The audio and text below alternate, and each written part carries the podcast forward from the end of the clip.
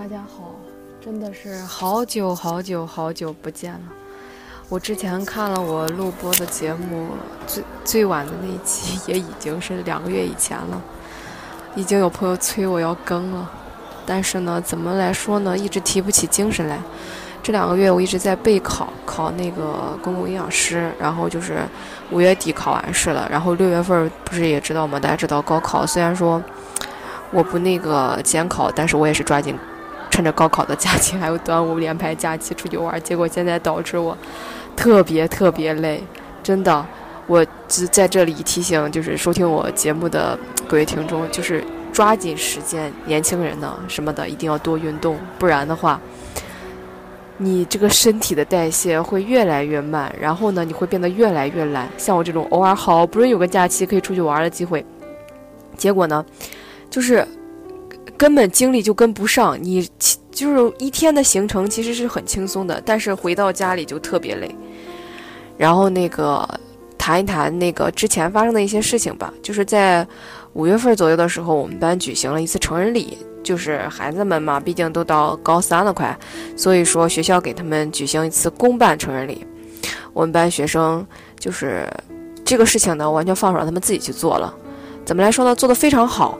然后他们收集了班里面每个同学的照片，然后呢，不管是出去戒毒的，然后都回来了，然后把照片做了一个视频，然后回味一下大学大家这两年来的一些生活。嗯，然后另外他们订了一个。四层的蛋糕，真的在这里，我建议就是说，家长一定要教育好孩子，千万不要铺张浪费呀。当我看到那个蛋糕，我直接就懵逼了，实在太大了。而且，因为我学营养师，所以说对对于这方面知识还是略懂一些的。因为现在的其实，呃，蛋糕房里，尤其这种现卖卖蛋糕不是很贵的廉价蛋糕房里面，毕竟小孩们订蛋糕都来算是边吃边玩吧，没有说很认真那种，他那种。奶油不是很好的奶油，就是人造奶油嘛，所以说对身体特别不好。因此呢，他们订那个大蛋糕，最后结果那个蛋糕就是只吃了上面那三层，下面第四层根本就没吃完，然后让学生们自己打包打包分分分带回家了，然后买了七个西瓜。那个西瓜有多大呢？就是你能在这个水果摊上见到了最大的西瓜，就那种类型，买了七个。然后结果我们还没有。刀，我们之前去为了切蛋糕，我们借了一个蛋糕房的蛋糕。大家知道切蛋糕房那个蛋糕是非常长、非常薄、非常窄的那种蛋糕，不是那个刀。所以说我切的时候我直接懵逼了，因为不好使劲儿，你知道吗？然后就是已经不是切了，是在锯，这样前后前后前后锯。然后看得我们班学生都心累，他们说：“老师，不然我们去食堂借一把刀吧？看着你这样拉拉拉，一直很拉不开，很着急啊。”然后我说：“那好吧，去借一把刀吧。”然后我们班有个学生说：“老师，我去自告奋勇，他去厨房借了一把就是非常古朴的铁，就是那种纯铁式的大菜刀。你想切西瓜这个事情，还有我觉得动刀就是这种事情绝对不能让学生，万一出点什么事情，作为老师我可承担不起这个责任。切蛋糕、切西瓜，然后这些事情都是我干的。然后他们的成人礼我累了一下午。现在的孩子怎么来说呢？他其实很多时候他意识不到这个事情。”他就是把它当成一个娱乐呀，一个让人觉得非常开心的事情。但是，就是其实我挺羡慕他们的，因为在我这个高中时候的时候，并没有学校，就是因为学校管得比较严嘛，所以也没有给我们开什么成人礼，也没有什么庆祝我们十八岁的一个仪式，都是我们自己私底下庆祝了。就是学校能有这样的一个活动的展开，我觉得非常好。然后那一天，孩子们也特别高兴，而且。就是我给他们录了一段话，他们听了也很感动。但是你要知道，我们学校的孩子呢，对于一个事情保持的热情也只有三天。当成人礼过的那一天时候，大家都仿佛已经成年一样，露出了成熟的表情。但第二天依旧是个小孩子，一脸懵逼，也不知道自己未来要干什么。所以说，让我觉得很纠结，也很无语。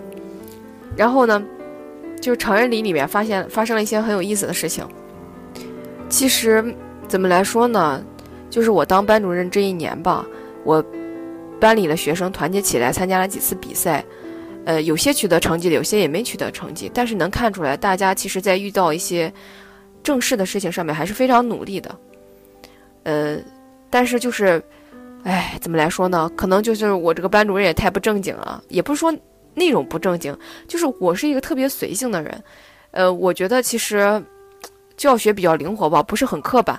因此说，有时候在管理学生方面，因为你跟学生有时候做朋友之后，可能就像我说的，朋友之间是很难树立起微信的。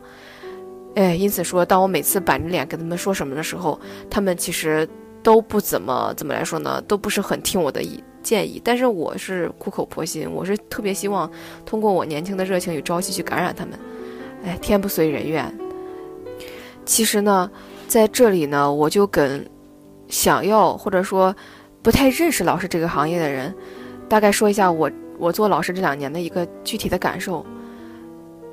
千万不要把老师想象成一个多么神圣的职业，尤其是班主任老师，因为我觉得班主任老师的，像我说的，混得好坏的，完跟你的这个学生的水平层次是直接挂钩的。如果说你的学生不爱学习，上课调皮捣蛋，那么你要付出很多的心力跟他们讲道理，但是前提条件就前就是之后的这个结果是你讲道理效果还特别差，因为这些孩子已经养成了一个。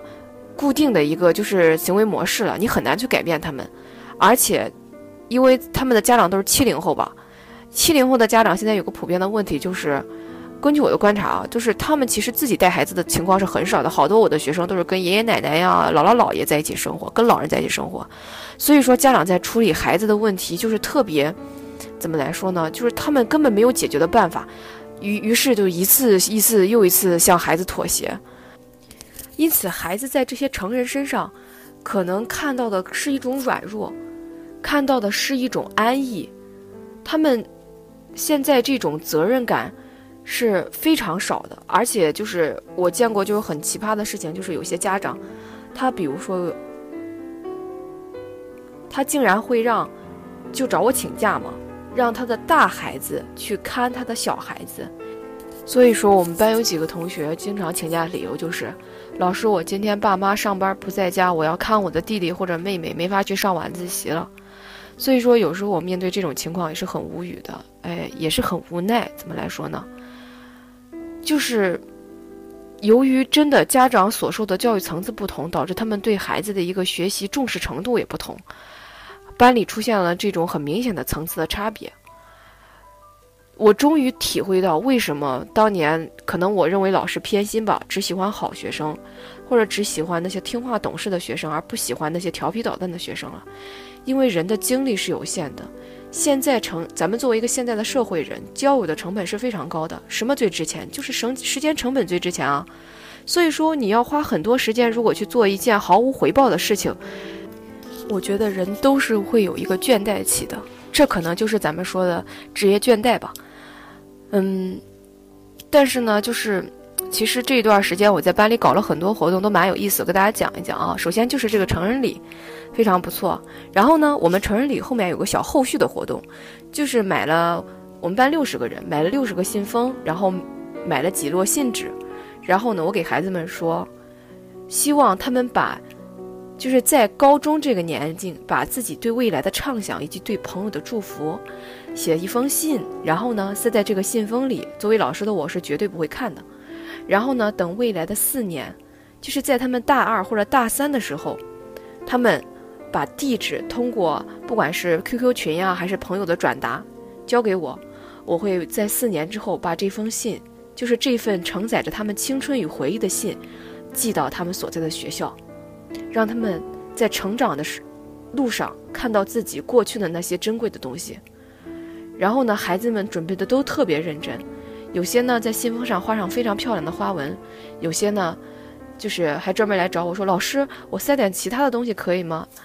就是我在写信之前，我也给学生们开玩笑，因为我也是个写信的爱好者，经常写一些信，买一些信纸呀、信封呀。就是在寄信的时候，有一个很忧愁的问题，大家也知道，中国邮政，他在寄信的时候是要检查信封的，里面塞什么东西啊？就是除了纸制品之外，其他东西其实都一概不让塞的。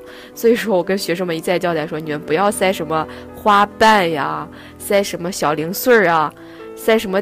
金属呀，或者塞什么钱呀，是绝对不行的。有的同学竟然说：“老师，我想留五十块钱给我未来的我，到时候我没饭吃的话，我这五十块钱还能脱个贫。”然后当时就把我逗乐了。然后竟然今天有个学生给我打电话说：“老师，我能把我写的检查塞信封里不能？” 我当时就无语了。我说：“为什么呢？”他说：“我想在未来四年以后，在打开这封信看到这个检查的时候，知道我当年曾经犯过什么样的错误，希望警示未来的我，不要就是说在人生的道路上再犯下类似的错误。”然后其实他这句话让我觉得这个孩子其实蛮懂事的，就挺感动的。就是其实我觉得。青春是一件非常美好的事情，在他们这个年龄，如果有机会记录下他们的青春，就跟日本大阪城，大家也知道有个时空胶囊，他们把当时九几年的一些东西存在那个时空胶囊里，希望一百年以后的人类再打开。我不管一百年以后的人类再看到这些东西有没有对当时科技的一种歧视啊，或者觉得轻蔑，但是我相信它绝对是人类或者说对于个人来说是一笔最珍贵的记忆的财富。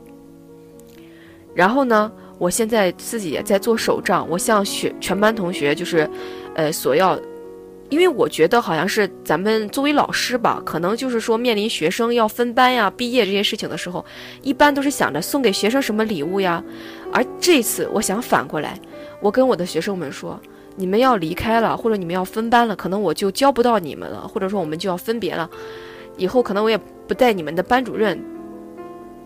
但是呢，我希望你们给我提供一张照片，记录你们最美的关于青春的容颜。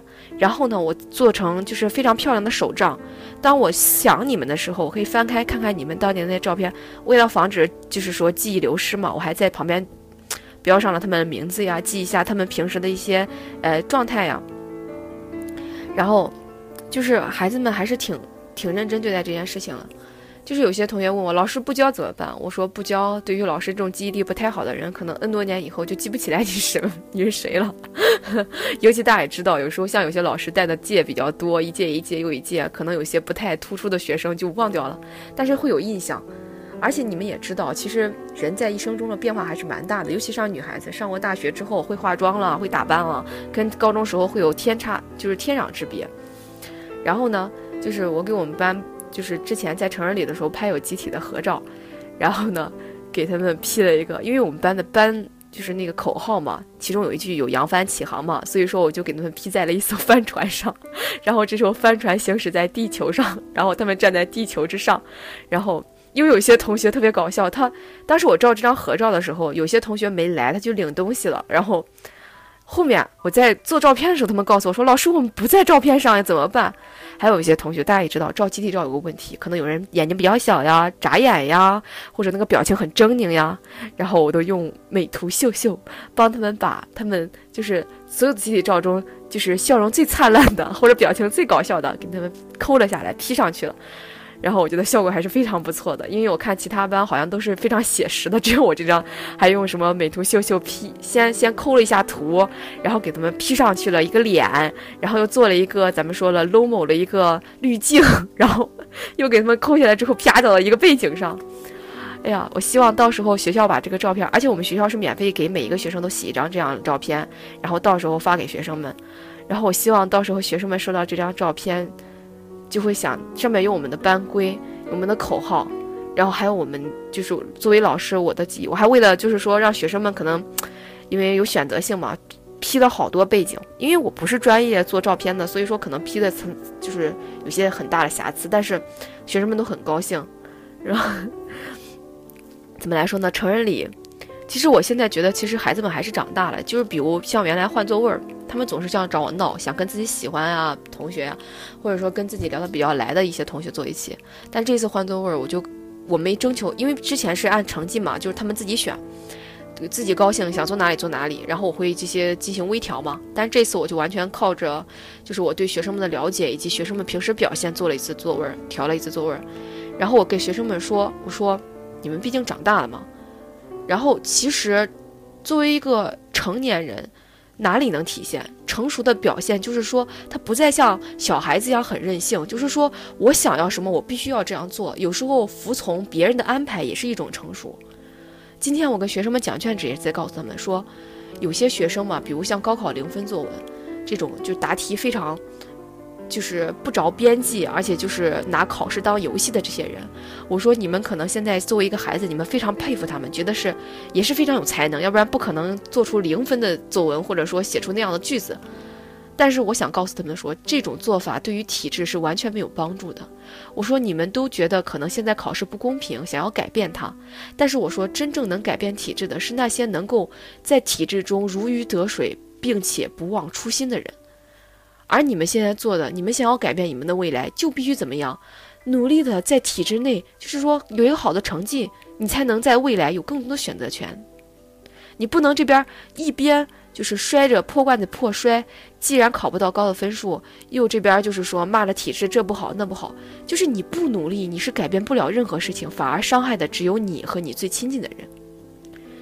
然后呢，学校这些事儿呢，就这段时间反正是，呃，天气也热起来了，学生们整体比较浮躁。啊，今天又又遇见那个我们班副班长王同学说了一个就是语不惊人死不休的一句话。就是我们班这个王同学呢，就特别有特点，是个女孩子，哦，直肠子。就每次，哎呀，我跟她说话，我生不起来气，因为我知道她完全没有恶意，就是直肠子。就是有一次，我跟她母亲在聊天，就是我，你知道，我之前要收集学生的照片，要做那个就是视频嘛，他们就要在成人礼上用的视频，然后他就给我发了一张他的那种，明显就是曝光率特别高，然后。还化妆了一个非常美的一个头像，我以为他要给我斗图是吧？我就把他是考试被我偷拍的，然后完全没有做滤镜，然后一张睡觉的，就是那种很憨的一个 表情发过去了。然后他在睡梦之中什么没有察觉，那个很自然、很放松的状态。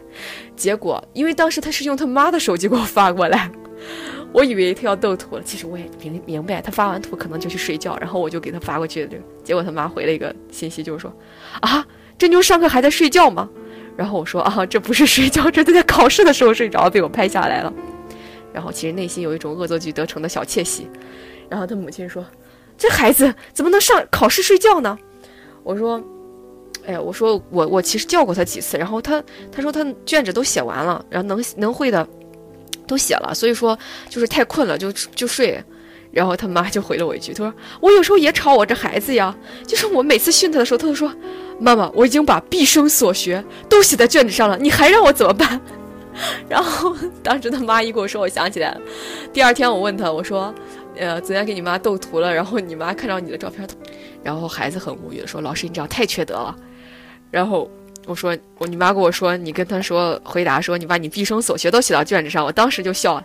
他说：‘老师，我说的就是实话呀，我都写了，自己会了全写了，那真是毕生所学呀。你让我再写，我真写不出来了。’然后真是一本正经的，就是说这些，让几位让你其实作为成年人想起来特别无理取闹的一些话。然后今天他又说了，我今天我给学生们说，我说夏天到了嘛，因为有夏天的短袖的校服，我看好多学生还披着冬天的很厚的校服。我说你们都把夏天夏天校服穿出来吧，你这样披着厚厚的校服也很热，万一再中暑怎么办？然后他就说，老师不行呀，你是没有穿过那个夏天的校服，那不是纯棉的，不透气呀。我你你不信你穿穿，我给你拿一身，你穿穿试试，非常热，非常难受。而且你我说，那你们穿的冬天校服不热吗？他说老师你这就不懂了，冬天的校服是长袖，可以遮阳光，而且可以美白。然后我很无语的告诉他，我说王同学，这个白不白嘛，其实是天生的问题，是基因里面就已经带有的，并不是说你捂两天就能捂白的。这个话题你应该问资深同学李，就是说在这个问题上你应该问这个资深的李同学。这个李同学呢是我们班比较黑的一个女生，就是一年到头都非常黑，就是黑已经成她一个常态了。然后也经常会被拿来同学们就几个好姐妹在一块开玩笑，她们班里几个女生。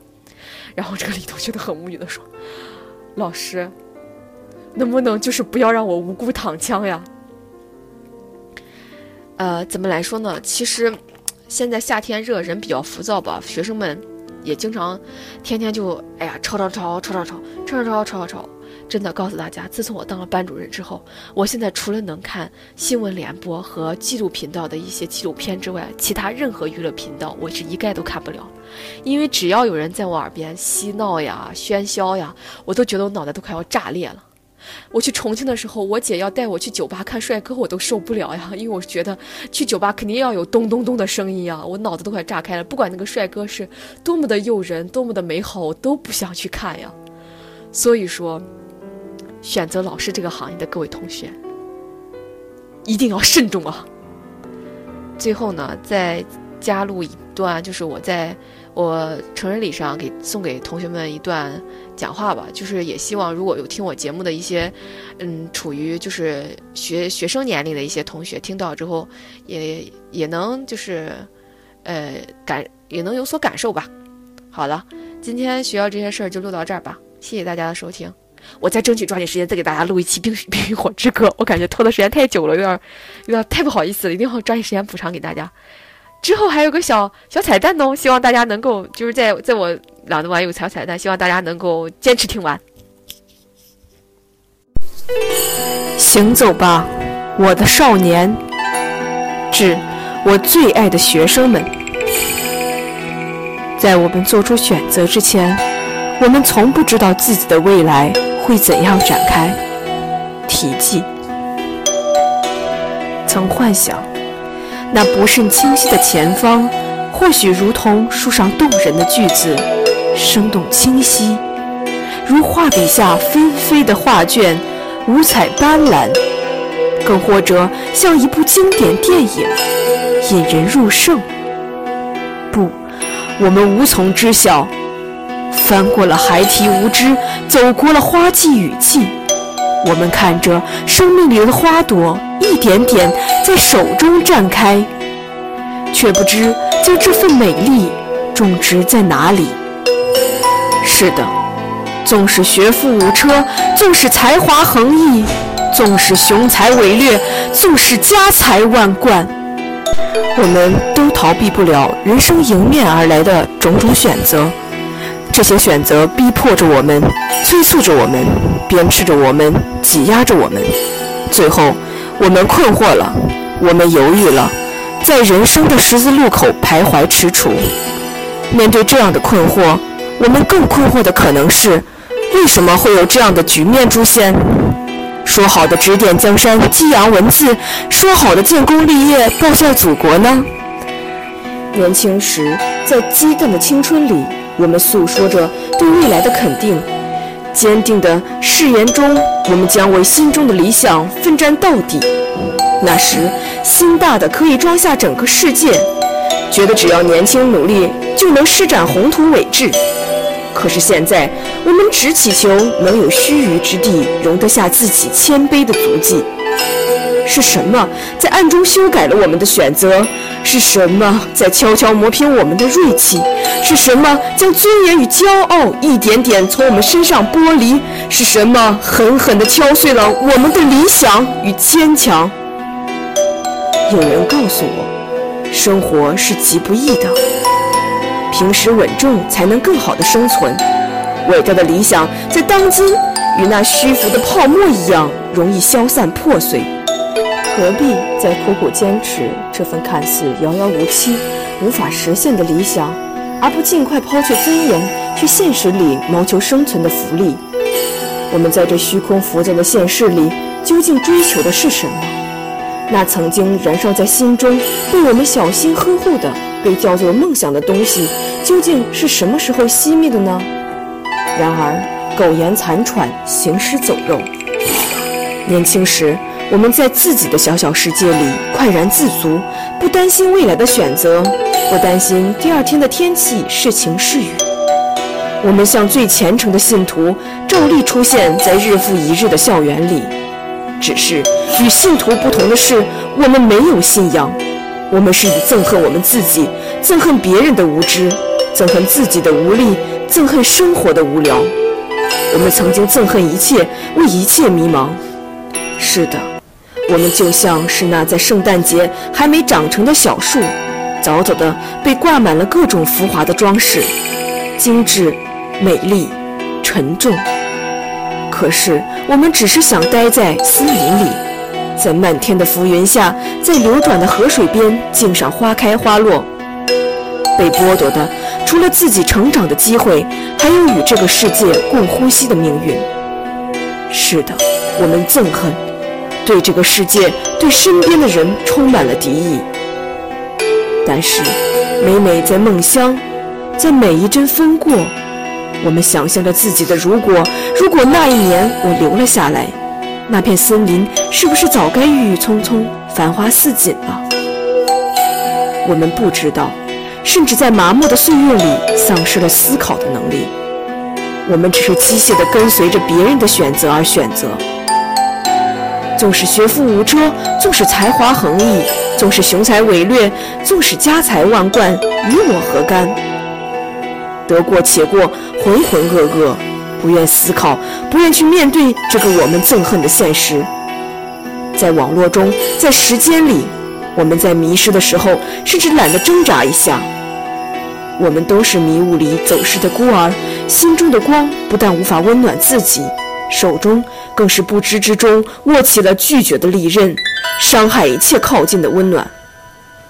没关系，哭一哭吧，我的走失的孩子，累了就停下疲惫的脚步。我们注定孤独的生，孤独的死，所以不要畏惧孤军奋战。软弱并不丢人，失败并不可怕，可怕的是你自己放弃了燃烧的希望，放弃了心中的温暖。呐喊吧，我亲爱的孩子，让初升的阳光温柔地拥抱你冰冷的肌肤。就算迷路，却不会在茫茫旅途中畏惧未知的前路。嘶吼吧，我亲爱的少年！让心中的怒火点燃荒芜寂寞的平原，因为春暖花开时，屋前必然春意盎然，繁花似锦。哭泣吧，我亲爱的伙伴，让我的陪伴给你力量，在一次与又一次挣扎中，让你重拾前进的希望。纵然害怕，纵然恐惧，纵然胆怯，纵然茫然，是的。纵然我们无法再回到曾经的森林，纵然我们要在瘦弱的躯干上挂满沉重的礼物，但是我们要牵起同样颤抖的他和他，在黑暗的世界里摸索、蹒跚、跌跌撞撞地走下去。走下去吧，我亲爱的少年！不论你走到哪里，我总会在这里等你。或许许多年以后，因为你的倔强。因为你的坚持，我终将会听到风起之后树叶的低语，森林的吟唱。愿今后的每一个夜晚，我爱的你们终将收获内心的平静。